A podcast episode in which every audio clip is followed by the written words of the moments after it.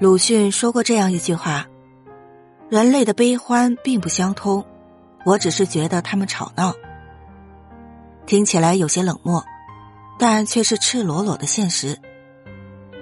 有些人抑郁的想要自杀，别人只是觉得他矫情；有些人上班途中被车撞伤，别人只是觉得事故耽误了自己的时间。世上没有真正的感同身受，有的只是自我满足。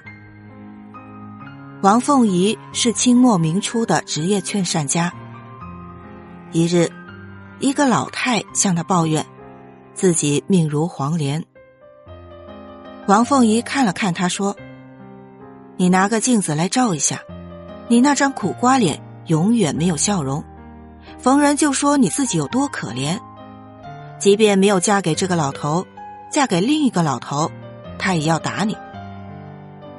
老太如梦方醒，抱怨不会被同情怜悯，反而会雪上加霜，让人生厌。于是下决心改变自己。很多人和这个老太一样，有强烈的表达欲望，尤其牢骚满腹时，想找人宣泄，得到安慰。却不知，诉说自己的不幸，换不来别人的怜悯和安慰。毕竟，针不扎到自己身上，没人知道他到底有多痛。